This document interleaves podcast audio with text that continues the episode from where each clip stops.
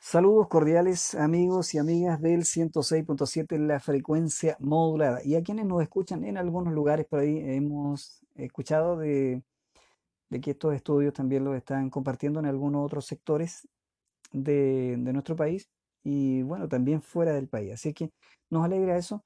Nuestro único interés, nuestra única pretensión es que el nombre de Cristo sea glorificado y que usted y yo podamos juntos tener un tiempo de adentrarnos en la lectura bíblica. Básicamente eso es. Mire, ni siquiera me planteo en este momento como alguien que quiera enseñarle algo a usted, aunque siempre nos estamos alimentando y nos estamos edificando mutuamente, pero más que eso, que ojalá podamos compartir algo que, que sea interesante y que de alguna forma le ayude a reflexionar en un tema que tal vez no lo había hecho. Sí, sería, sería importante, pero más que eso, nuestro ánimo es que usted pueda interesarse en la lectura de la Biblia. Y de ahí entonces eh, surge este, este sentir que Dios puso en el corazón de nuestros pastores Luis López y Anita. Y bueno, luego con Daniel eh, también tomamos esto como un desafío del Señor y estamos aquí compartiendo, como ha sido ya la tónica durante una semana, el libro de Hechos de los Apóstoles. Y sin más preámbulo, quiero invitarle para que lo abra, abra su Biblia en el libro de Hechos.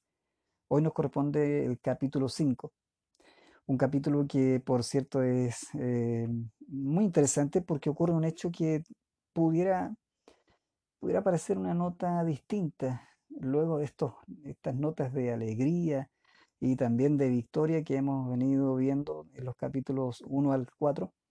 Aparece aquí hay una, una situación que, que deja ver que aún, que aún en la propia congregación del pueblo de Dios suceden cosas que deben ser eh, corregidas y que en ningún caso el Señor va a dejarlas pasar o las va a poner ahí debajo del mantel para que no se vean. El Espíritu Santo tiene ese nombre a la tercera persona de la Trinidad justamente para que recordemos quién es el Espíritu Santo. No es, no es cualquier cosa, es Dios y es el Espíritu Santo de Dios. Así es que tiene que ver con eso lo que vamos a compartir en los siguientes minutos y le invito entonces para que abra su Biblia y le podamos dar lectura a este interesante capítulo. No lo vamos a leer eh, completo, sino que vamos a ir paulatinamente avanzando para que lo tengamos presente al momento de nuestra conversación. Comenzamos entonces aquí su programa Conversando la Palabra.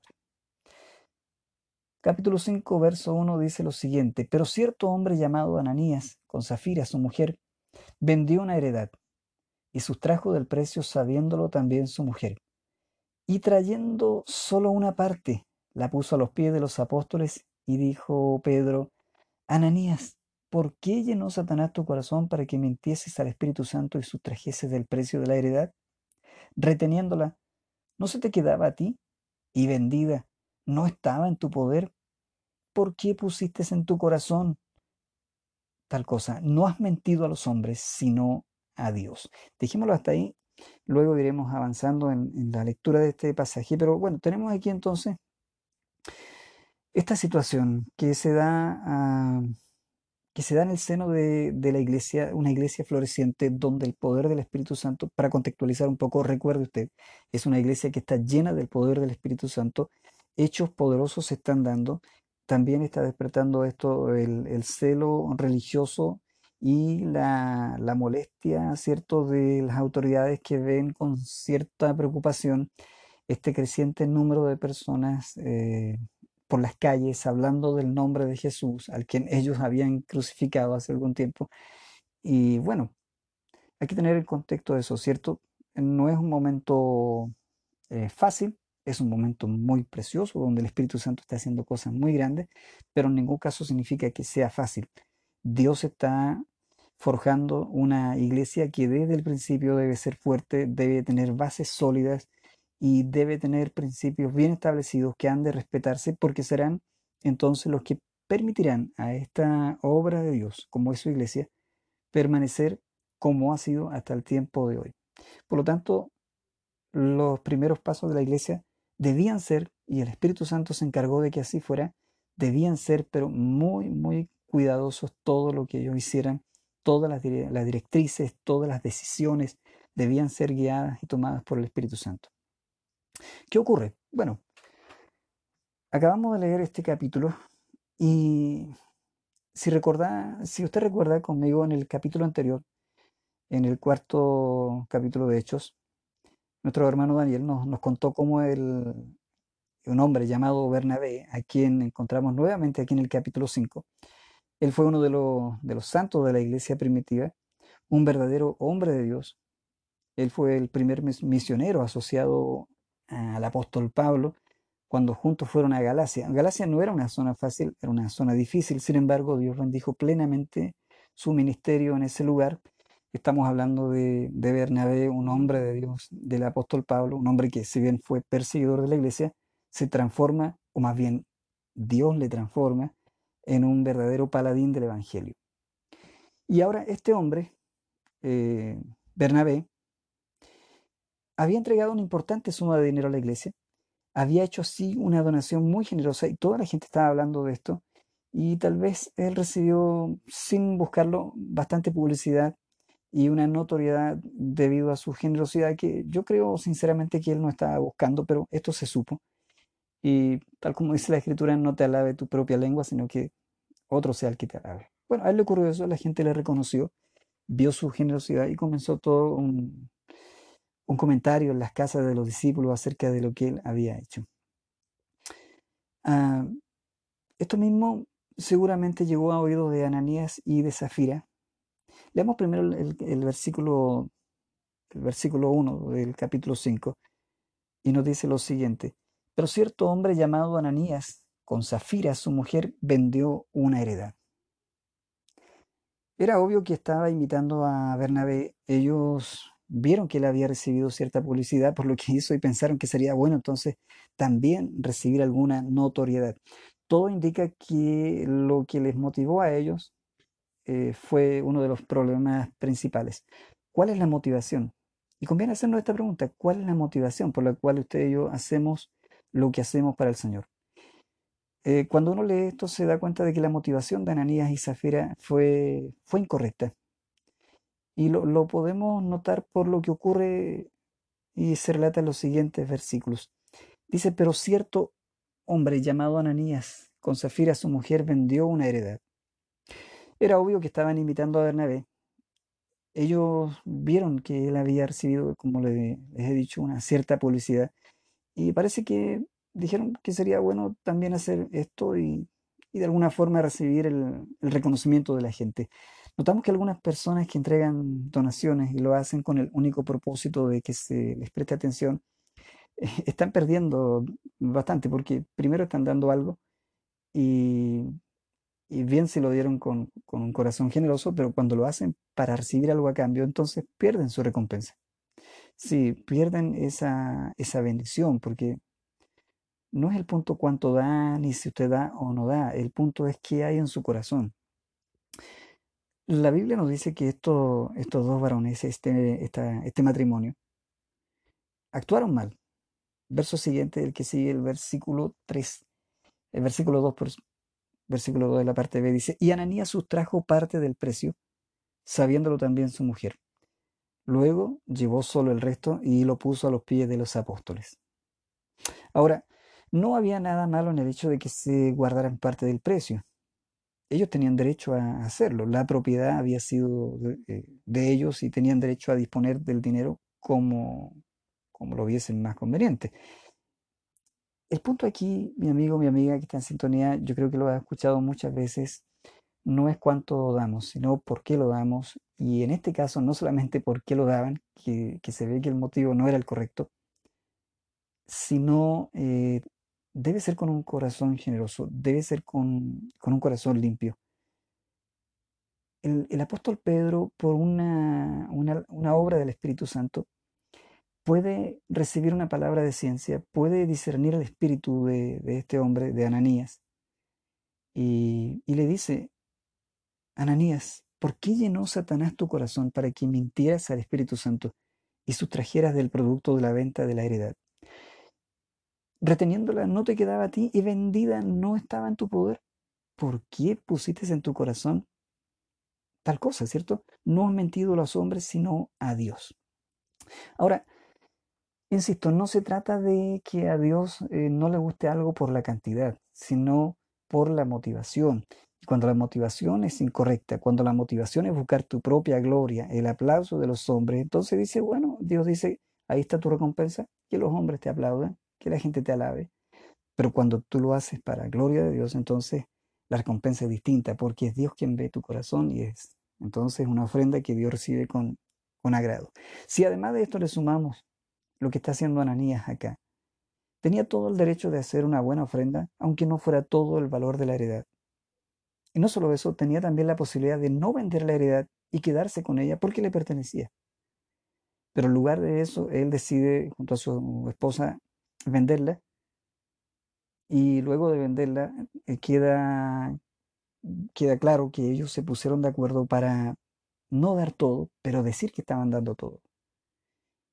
Y sabe lo, interesante acá es que Pedro le dice a Ananías, ¿por qué llenó Satanás tu corazón para que mintieras al Espíritu Santo y sustrajeras del producto de la venta de la heredad? No es el punto aquí entonces que, que Satanás fuera el culpable. No está diciendo que la culpa es de Satanás. No, está diciendo tú permitiste. Tú le diste esa posibilidad. Y entonces a veces nosotros los cristianos tenemos la, tendencia a culpar a Satanás y, bueno, derivar la, la, responsabilidad a él. Y, decimos que el diablo me tentó, es que Satanás aquí, Satanás allá. Mire, Satanás no va a cruzar ninguna puerta que usted eh, le tenga cerrada. Si usted le abre la puerta, él puede entrar, pero si usted no se lo permite, no lo va a hacer. Y la pregunta de Pedro es, ¿por qué llenó Satanás tu corazón? ¿Por qué se lo permitiste? ¿Por qué te permites mentir al Espíritu Santo? No tenía que haber sido un momento muy cómodo para, para Ananías. Eh, Pedro le da la explicación, le vuelve a decir algo que es obvio. Era, era tuya, si querías te quedabas con ella. Si la vendías y no querías dar todo, era tu, tu derecho, lo podías hacer, no había problema con eso. Pero ¿por qué vienes a decir que esto es el total? No estás mintiendo a los hombres, sino a Dios. Hoy, mi amigo, mi amiga, hay quienes eh, de alguna forma hacen lo mismo y, están negando cierto la verdad del evangelio con sus hechos y estamos a veces pensando de que Dios no se da cuenta eh, claro porque hoy hoy no actúa por razones que debemos entender como parte de su misericordia y de su gracia Dios no actúa de la misma manera que actuó en ese instante ¿por qué Dios hace algo así con Ananías y Zafira? ¿por qué esta severidad? Interesante hacerse la pregunta y lo vamos a ver. Ah, pero antes déjeme concluir la, este relato, esta historia. Al oír estas palabras, dice la escritura que Ananías cayó y expiró y vino un gran temor sobre todos los que lo oyeron. Versículo 5. Al oír Ananías estas palabras, cayó y expiró. No has mentido a Dios, sino a los hombres. Yo creo que en ese instante a Ananías le vino un temor tan grande de darse cuenta que había mentido a Dios. Y bueno, eh, quiero dejar claro, en este versículo no se nos dice eh, nada respecto a la salvación de Ananías, tampoco de Zafira, no se nos dice si perdieron su salvación o no.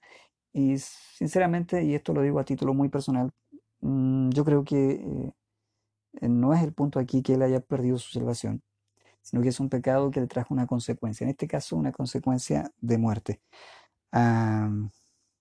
Ellos, los discípulos, siguieron proclamando el nombre de Jesús, pero este hecho marcó la, la iglesia, marcó los inicios de la iglesia. El engaño fue pretender que lo habían dado todo, cuando en realidad solo habían dado una parte. Y entonces la muerte fue un acto de Dios no de Pedro, también eso quiero aclararlo, la muerte fue un acto de Dios y no de Pedro. Algunos dicen que Pedro le mató. Eh, no, Pedro no lo mató. Ni siquiera tenía cómo saber lo que estaban planeando, eh, sino que esta fue una obra de Dios y evidentemente estaba destinada a ser un ejemplo perpetuo de, de cómo los pecados de la codicia y la hipocresía religiosa desagradan a Dios. Dios no nos matará cada vez que seamos culpables de ello. Digo, no nos mataría cada vez que seamos culpables, porque usted y yo sabemos perfectamente que no quedaría gente en las iglesias si cada vez que nosotros cometemos ciertas faltas o pecados, derechamente hablando, Dios actuara como actuó con Ananías y Zafira. Por eso creemos que Esta, eh, esta disciplina tan dura que les tocó a ellos estaba destinada a, a ser un ejemplo, un ejemplo permanente de cómo los pecados de la codicia y la hipocresía y el pretender, ¿cierto?, engañar al Espíritu Santo son cosas que definitivamente desagradan a Dios. De ahí entonces que nos dicen los versículos eh, 6, eh, perso- perdón, el versículo 5 dice la parte B, vino una un gran temor sobre todos los que lo oyeron. ¿Te creí que la iglesia después andaba por ahí haciendo cosas, que los hermanitos andaban por ahí practicando ciertas, ciertas cosas indebidas? No, esto marcó definitivamente la iglesia. En el Antiguo Testamento también hay ejemplos de cómo eh, Dios cuando comienza una nueva etapa, ¿se acuerda usted de cuando David lleva el arca? ¿Cierto? Y hay un, personaje que, que cuando el arca parece que se tambalea mucho y va a caer, él tocó el arca para sujetarla y cayó, cayó muerto, ¿sí? ¿Se acuerda de Usa? Bueno, también eso marcó un, tiempo, un inicio de una etapa distinta de la historia de Israel. Y ese hecho también es recordado y les hace reflexionar durante tres meses. El, el arca fue llevada en esa ocasión a la casa de Obed Edom y quedó claro de que el problema no era el arca porque la casa de Obed Edom fue bendecida durante esos tres meses, pero el problema fue para, fue para Usa, quien cayó muerto, y fue una dura tarea seguramente para David, quien había hecho un carro nuevo para transportar el arca, y tuvo que irse para la casa con una tarea muy grande, recordar de que las cosas no se hacen como nosotros queremos, sino que se deben hacer como a Dios le agrada. No servía un carro nuevo, Dios había dado una forma en que debían transportar el arca, y, y no había más que discutir, simplemente hay que hacer las cosas como Dios quiere. Así que ellos lo entendieron y luego, bueno, continúan con el traslado del arca, pero esa vez, en la siguiente ocasión lo hacen según Dios les había enseñado en la ley de cómo y quiénes debían transportar el arca.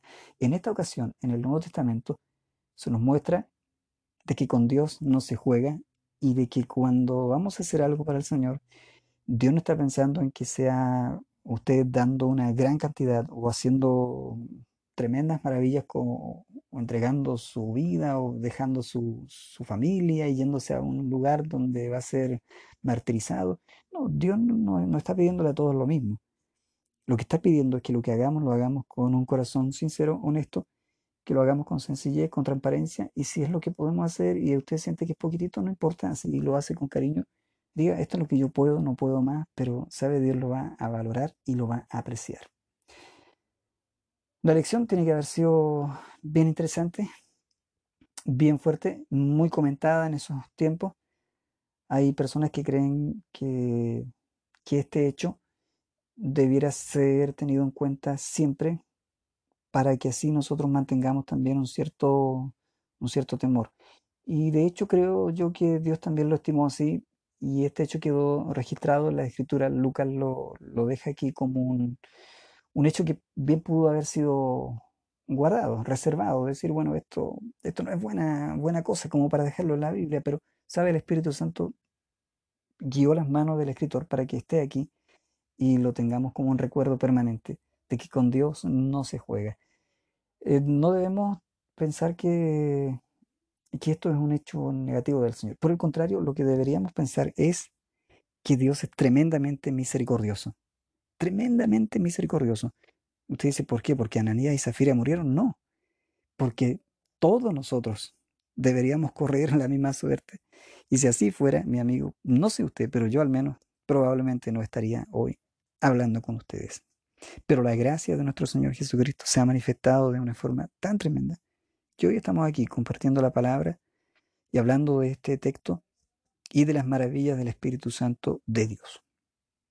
Continúa el relato y dice que luego pasó lo mismo con, con la esposa de Ananías. Tres horas más tarde ah, llega ella, dice el versículo 6, y levantándose los jóvenes lo, lo envolvieron y sacándolo lo sepultaron. Qué, qué terrible. Fue a dejar una ofrenda, pero con, con una, una actitud que no era correcta y salió, salió muerto.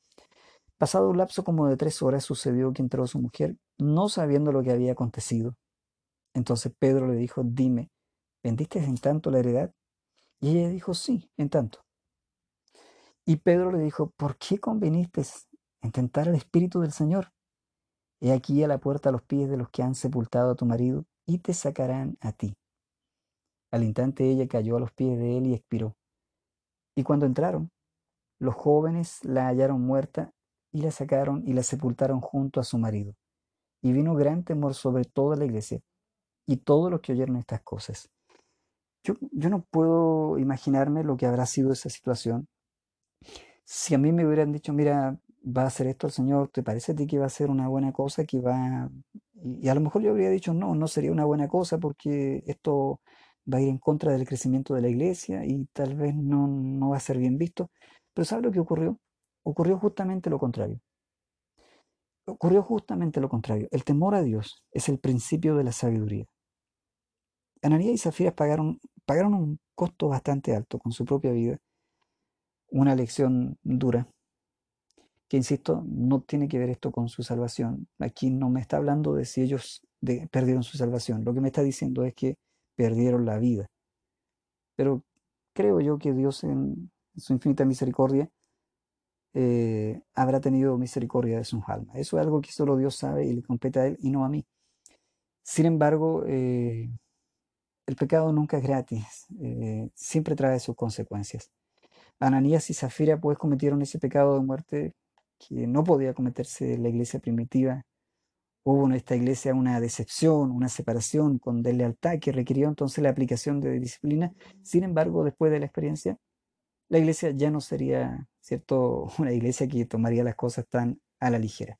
Así que, bueno, ellos pagaron un costo muy alto y la idea del Señor es que no tenga que repetir la lección con ninguno de nosotros, sino que lo tengamos presente al momento de actuar. Dios no te pide algo que no puede dar, simplemente pide honestidad, sinceridad y que lo que hagamos lo hagamos con, con esa mesura, con ese cariño que su obra amerita. Los siguientes versículos son alentadores y nos muestran que este hecho no, no trajo un, digamos, un, desvanecimiento en el crecimiento de la iglesia, no trajo un decaimiento en el actuar de, de los creyentes, sino que dice lo siguiente, y por la mano de los apóstoles se hacían muchas señales y prodigios en el pueblo, y estaban todos unánimes en el pórtico de Salomón. De los demás, ninguno se atrevía a juntarse con ellos. Era que no, ellos sabían que tenían un Dios santo, poderoso, que hacía milagros, pero la gente decía, no, no, no, a, ese grupo hay que ir con el corazón bien, bien claro. Y sin embargo, el pueblo los alababa grandemente, los reconocían como gente íntegra, gente que estaba haciendo el bien y que Dios estaba con ellos. Continúa el texto diciendo, los que creían en el Señor aumentaban más, gran número de hombres y mujeres. Observemos que eran los apóstoles a quienes el Señor estaba usando mayormente con dones, los dones de sanidad, de hacer milagros, tal como el que se manifestó en Pedro, este de discernimiento. Ah, bueno, sin embargo, hubo personas que continuaron siendo salvadas y que luego también el Espíritu Santo fue equipando y, y esto se transformó en una cadena de salvación y muchos creyentes fueron añadidos a la iglesia. Sabemos que para el año 300 después de Cristo había en el Imperio Romano millones de personas que se habían convertido al cristianismo. Así es que eh, si alguien por ahí piensa que esto fue un hecho, un, un- hecho equivocado de parte de Dios, quiero decirle que Dios nunca se equivoca y lo que Él hizo trajo los frutos esperados. Eh, si lee conmigo los siguientes versículos, déjeme ver el versículo, versículo 12, leímos recién, el 13 dice, de los demás ninguno se atrevía a juntarse con ellos, mas el pueblo los alababa grandemente. Y el versículo 14 agrega, y los que creían en el Señor aumentaban más, gran número así de hombres y mujeres. El verso 15 muestra una iglesia que está, pero en su apogeo, con un crecimiento y un mover de Dios que, que ya no quisiéramos nosotros. Yo creo que Dios no ha cambiado, así que es cosa de que busquemos y, y clamemos a Dios porque el Espíritu Santo es el mismo, Dios es el mismo de ayer, de hoy y por los siglos.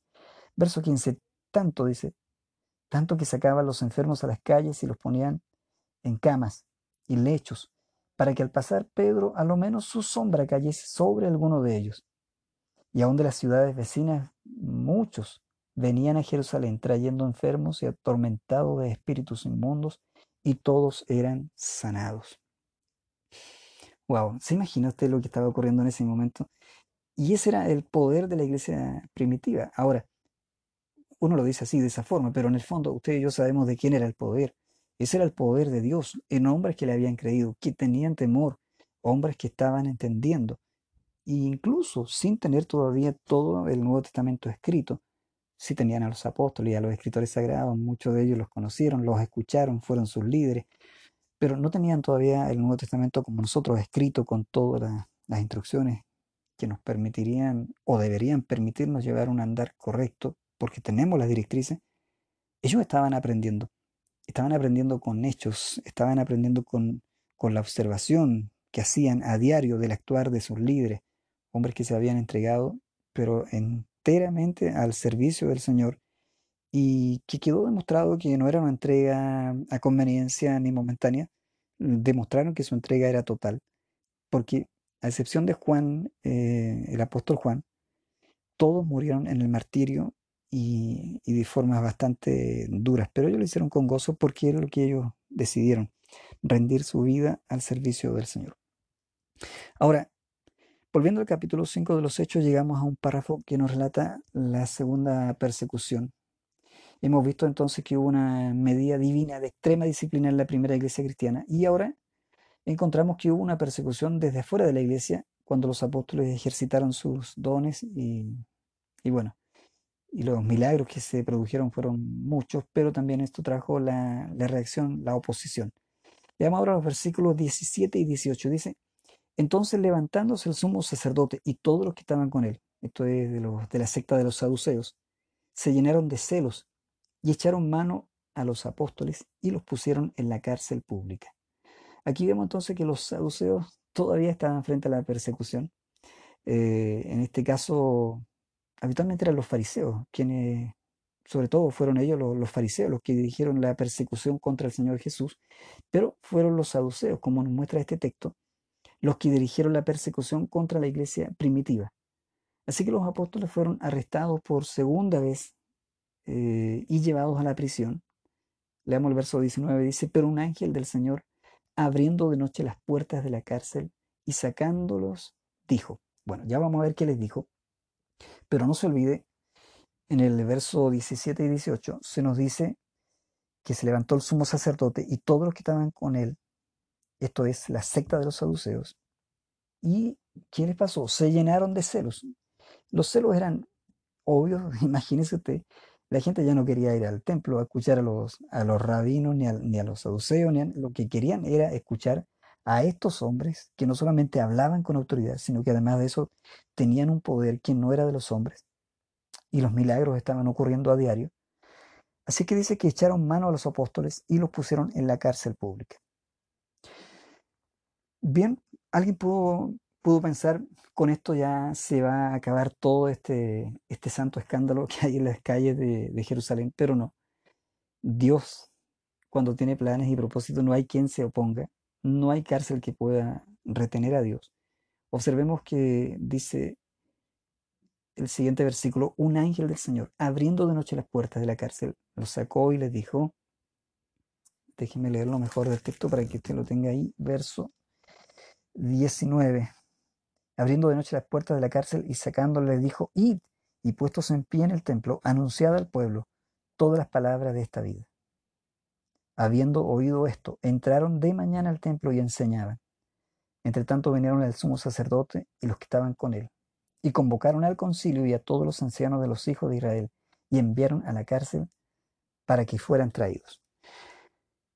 Bueno, interesante aquí, el ángel viene, no dice que es el ángel del Señor, que en el Antiguo Testamento el ángel del Señor es, ¿cierto?, una teofanía, es Cristo mismo, sino que en este caso dice que es un ángel del Señor.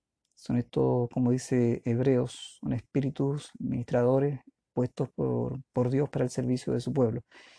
Hoy, en este pasaje, estamos viendo que es uno de estos ángeles quien es eh, enviado por Dios mismo, abre las puertas de la cárcel y le da un mensaje el ángel les dijo, id y puestos en pie en el templo, anunciad al pueblo todas las palabras de esta vida.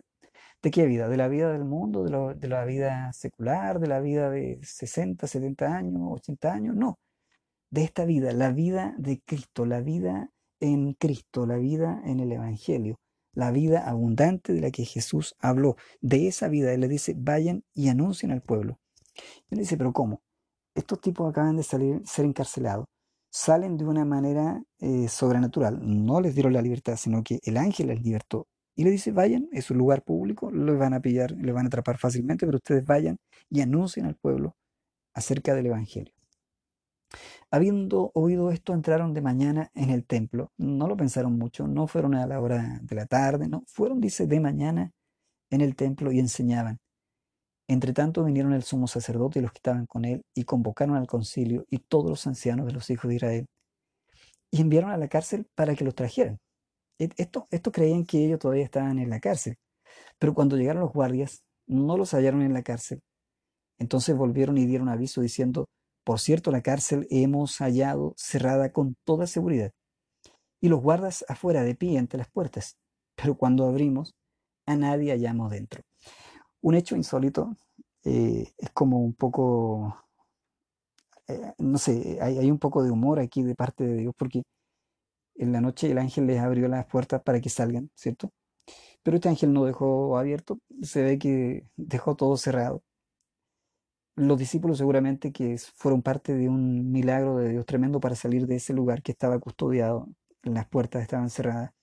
Simplemente se nos dice en el texto que ellos salieron, pero luego cuando uno lee la situación de, de la mañana siguiente, cuando los van a buscar, y los guardas están parados en la puerta pensando que están bien guardados los prisioneros. Eh, se abren las rejas, comienzan a avanzar y se dan cuenta que no había nadie. Y sin embargo todo está cerrado. ¿Cómo salieron? Mire, quiero decirle algo. Eh, Dios siempre se las va a arreglar para sacarle a usted y a mí de, situaciones que el enemigo quiere ponernos. Así que no sé cuán grande es el aprieto, pero si por servir al Señor usted se enfrenta a desafíos, a situaciones complicadas, quiero decirle que no tenga temor, porque Dios tiene el control, y así como para Cristo no hubo una piedra que pudiera retenerlo ahí, ¿cierto? El día de su resurrección, eh, ni siquiera aunque no se hubiera movido la piedra, él podía traspasar las piedras, traspasó las puertas, pero la puerta en aquella, la piedra en aquella ocasión fue movida para que la gente vea que Jesucristo había resucitado. En este caso, las puertas fueron cerradas por el ángel tras la salida de los apóstoles para que se den cuenta de que este fue un hecho sobrenatural y que con Dios, mi amigo, no se juega. Bueno, los versículos siguientes, del versículo 24 en adelante, ya el tiempo nos alcanzó, solamente quiero mencionar algunas cosas que probablemente podamos retomar en, los siguientes capítulos, en los siguientes programas. Pero el versículo 24 eh, dice lo siguiente, cuando oyeron estas palabras, el sumo sacerdote y el jefe de la guardia del templo y los principales sacerdotes dudaban en qué vendría a parar aquello. Pero viniendo uno les dio esta noticia. Los hombres que pusiste en la cárcel están en el templo y enseñan al pueblo. Entonces fue el jefe de la guardia con los guardias y los trajo sin violencia. No porque fueran buenas personas, sino que aquí dice por qué. Porque temían ser apedreados por el pueblo. Cuando los trajeron, les presentaron en el concilio y el sumo sacerdote les preguntó, diciendo, ¿no os mandamos estrictamente que no enseñaseis en ese nombre? Pero ahora habéis llenado Jerusalén de vuestra doctrina y queréis, queréis echar sobre nosotros la sangre de ese hombre. claro, ellos se sentían culpables de alguna forma porque efectivamente en el mensaje apostólico, en las predicaciones de Pedro, él les dijo muchas veces, este Jesús, a quien Dios resucitó entre los muertos, es el que ustedes entregaron y crucificaron. Así que le están diciendo que hay una acusación bien, bien fuerte. Ustedes, en primer lugar, le están diciendo a ellos, le dijimos que no hablen, les prohibimos hablar en, en este nombre, pero en este nombre, el nombre de Jesús, ellos no van a dejar de hablar. Y le dice, ahora ustedes están llenando Jerusalén de esa doctrina. Y encima de eso quieren echar sobre nosotros la sangre de ese hombre. La gente estaba escuchando a los apóstoles, quienes fueron testigos en, en Jerusalén. Jesús les había dicho que el Evangelio debía ser proclamado, comenzando por Jerusalén, y había sido predicado allí. Y vemos aquí entonces, dice que habían llenado todo Jerusalén con sus enseñanzas. Digo, si usted cree que el trabajo evangelístico de estos hombres era tranquilo, pasivo, tratando de ver la situación como se da, esperando ciertas... No. En poco tiempo estos hombres habían llenado Jerusalén con la enseñanza de Jesús. hablando del nombre de Jesús, mostrando lo que Jesús sigue haciendo, con señales y con milagros. Pedro les dice, y los apóstoles con él, ante la, ¿cierto? las preguntas y todo lo que le está diciendo el sumo sacerdote, él le dice, sabe, es necesario obedecer a Dios antes que a los hombres. Mire, los apóstoles estaban obedeciendo lo que su Señor y Maestro les había pedido hacer. La pregunta es si nosotros estamos haciendo lo mismo. Y a los creyentes se les pide que se sometan a las autoridades civiles, pero siempre y cuando éstas no entren en conflicto con un mandamiento de Dios. Y ahora, el versículo 30 de este capítulo 5 de hecho nos dice, el Dios de nuestros padres levantó a Jesús, a quien vosotros matasteis, colgándole en un madero. El Señor había sido colgado en un madero eh, o crucificado en un madero. Ahora el versículo 31 dice, a este Dios ha exaltado con su diestra por príncipe y salvador para dar a Israel arrepentimiento y perdón de pecados. Oiga, mire, cómo quisiera tener más tiempo para detenerme en estos versículos, pero la idea justamente es esa, que usted en su casa pueda detenerse, analice lo que Pedro está diciendo por el Espíritu Santo, a este, al que ustedes crucificaron colgándole en un madero, Dios lo ha puesto, ¿cierto? Y lo ha, Dios ha exaltado con su diestra y sabe no como un nombre cualquiera, no en debilidad, sino por príncipe y salvador, para dar a Israel arrepentimiento y perdón de pecados. Entonces, eh, levantándose un fariseo llamado Gamaliel, doctor de la ley, venerado de todo el pueblo, mandó que sacaran fuera por un momento a los apóstoles. Bueno, eh, usted, hago un paréntesis, no se olvide que nosotros estamos grabando desde nuestros hogares, así que el perrito ahí que estaba feliz recibiendo a su amo es por eso estamos en casa grabando para que puedan ustedes tener estos, eh, estos comentarios de la Biblia, esta conversación de la Escritura y la puedan eh, profundizar en sus casas. Quiero volver a leer el versículo, este, el versículo 34, donde dice, entonces, levantándose en el concilio, un fariseo llamado Gamaliel, doctor de la ley, venerado de todo el pueblo, mandó que sacaran fuera un momento a los apóstoles. Y le dijo, ¿saben? Sáquenlo un ratito, quiero conversar con ustedes. Gamaliel hizo salir a los apóstoles para que él pudiese hablar al Sanedrín. Gamaliel, a propósito, fue el maestro del apóstol Pablo, no sé si usted lo recuerda. Bueno, ese era un... Este, este, este hombre era un sobresaliente y muy respetado maestro de la ley y bueno, vamos a ver más adelante por ahí en algunos otros capítulos de Hechos de los Apóstoles, algunas otras cosas más con respecto a este, este hombre, a Gamaliel, que en este caso tiene una intervención que es muy interesante y que es muy sabia por lo demás. Dice el versículo 35 al 37. Y luego dijo, Israelitas, mirad por vosotros lo que vais a hacer respecto a estos hombres. Porque antes de estos días se levantó Teudas diciendo que era alguien a este se unió un número de 400 hombres, pero él murió, y todos los que le obedecían fueron dispersados y reducidos a nada. Después le dice, se levantó Judas, ¿se acuerdan? El Galileo, en los días del censo, y llevó en pos de sí a mucho pueblo. Pereció también él, y todos los que le obedecían fueron dispersados.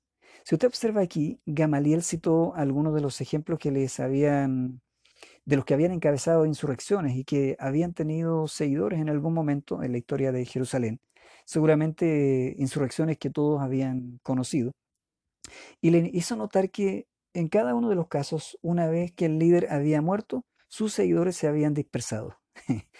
De modo que les aconsejó que no persiguieran a estos hombres, pues en este caso podría suceder lo mismo. Y le dijo aquí en el verso 38 y 39, y ahora os digo, Apartado de estos hombres y dejadlos, porque si este consejo o esta obra es de los hombres, vale decir lo que ellos están haciendo, lo que ellos están predicando, si es de los hombres, se desvanecerá, pero si es de Dios, no la podéis destruir, no seáis tal vez hallados luchando contra Dios. Sí, estas palabras fueron muy sabias, muy certeras, y por eso que Gamaliel es uno de los personajes respetados, eh, ¿cierto?, por nosotros los creyentes en la Escritura. Gamaliel concluyó con un consejo excelente. Le dijo, si esta es obra de los hombres, se desvanecerá, mas si es de Dios, no la podéis destruir. Qué interesante. ¿No les parece? Bueno, el tiempo ha confirmado que esta obra es de Dios, y usted y yo lo sabemos porque esta obra continúa. Y ahora veamos entonces lo que hicieron ellos en el versículo 40. Estuvieron de acuerdo con él, entonces, eh, digo, los del concilio, estuvieron de acuerdo con, con Gamaliel, y lo que hicieron fue entonces llamar a los apóstoles a, quienes les habían dejado afuera para poder conversar. Y nos dice la escritura, en una frase muy cortita, y después de azotarlos, les ordenaron que no hablaran en el nombre de Jesús y los pusieron en libertad.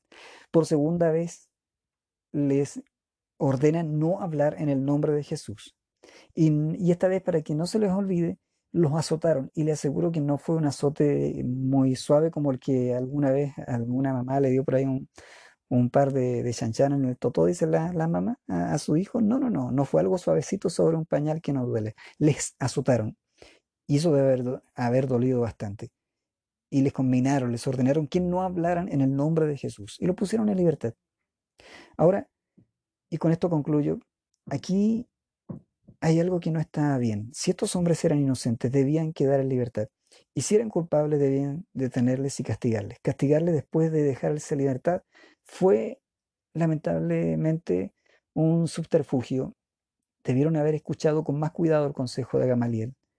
Leamos ahora los versículos 41 y 42 de este capítulo 5 que concluye aquí.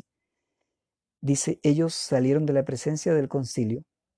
A pesar de esta injusticia, porque si eran inocentes debían ser puestos en libertad, pero a pesar de esta injusticia, nos dice el verso 41 y 42, ellos salieron de la presencia del concilio gozosos de haber sido tenidos por dignos de padecer afrenta por causa del nombre de Jesús. Y todos los días en el templo y por las casas incesantemente enseñaban y predicaban a Jesucristo. Mire usted a estos apóstoles, ¿no le parece admirable? Se alegraron de que habían podido sufrir injurias por causa del nombre de Jesús. ¿Sabe usted, estimado amigo, amiga que está en sintonía? El Evangelio, eh, el Evangelio es una persona. El Evangelio es el Señor Jesucristo. Y usted y yo debemos entender que todo lo que hagamos, si lo hacemos con sencillez, con humildad, con transparencia, sin un doble estándar, Dios se alegra, Dios se goza, Dios lo aprueba.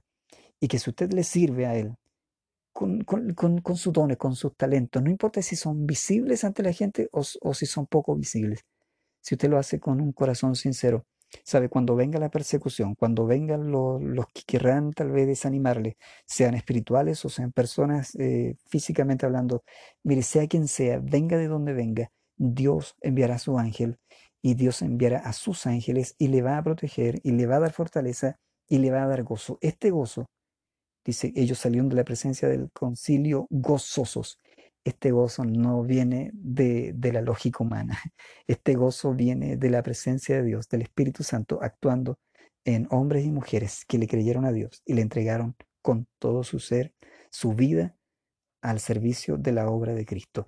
Estimados amigos, eh, me pasé, sí, y les pido disculpas, eh, pero esto es un comentario acerca del libro de Hechos, capítulo 5, y sus 42 versículos. Léalos, compártalos y, disfrute, ¿cierto?, de la lectura de este libro. No se olvide, mañana nuestro hermano Daniel Rocha estará compartiéndonos el capítulo 6 de, de Hechos de los Apóstoles, donde aparece la elección de siete diáconos y, bueno, unas cosas muy interesantes que están ahí para que te las puedan compartir. El, arresto de Esteban y, bueno, todo eso más que él lo va a estar compartiendo mañana.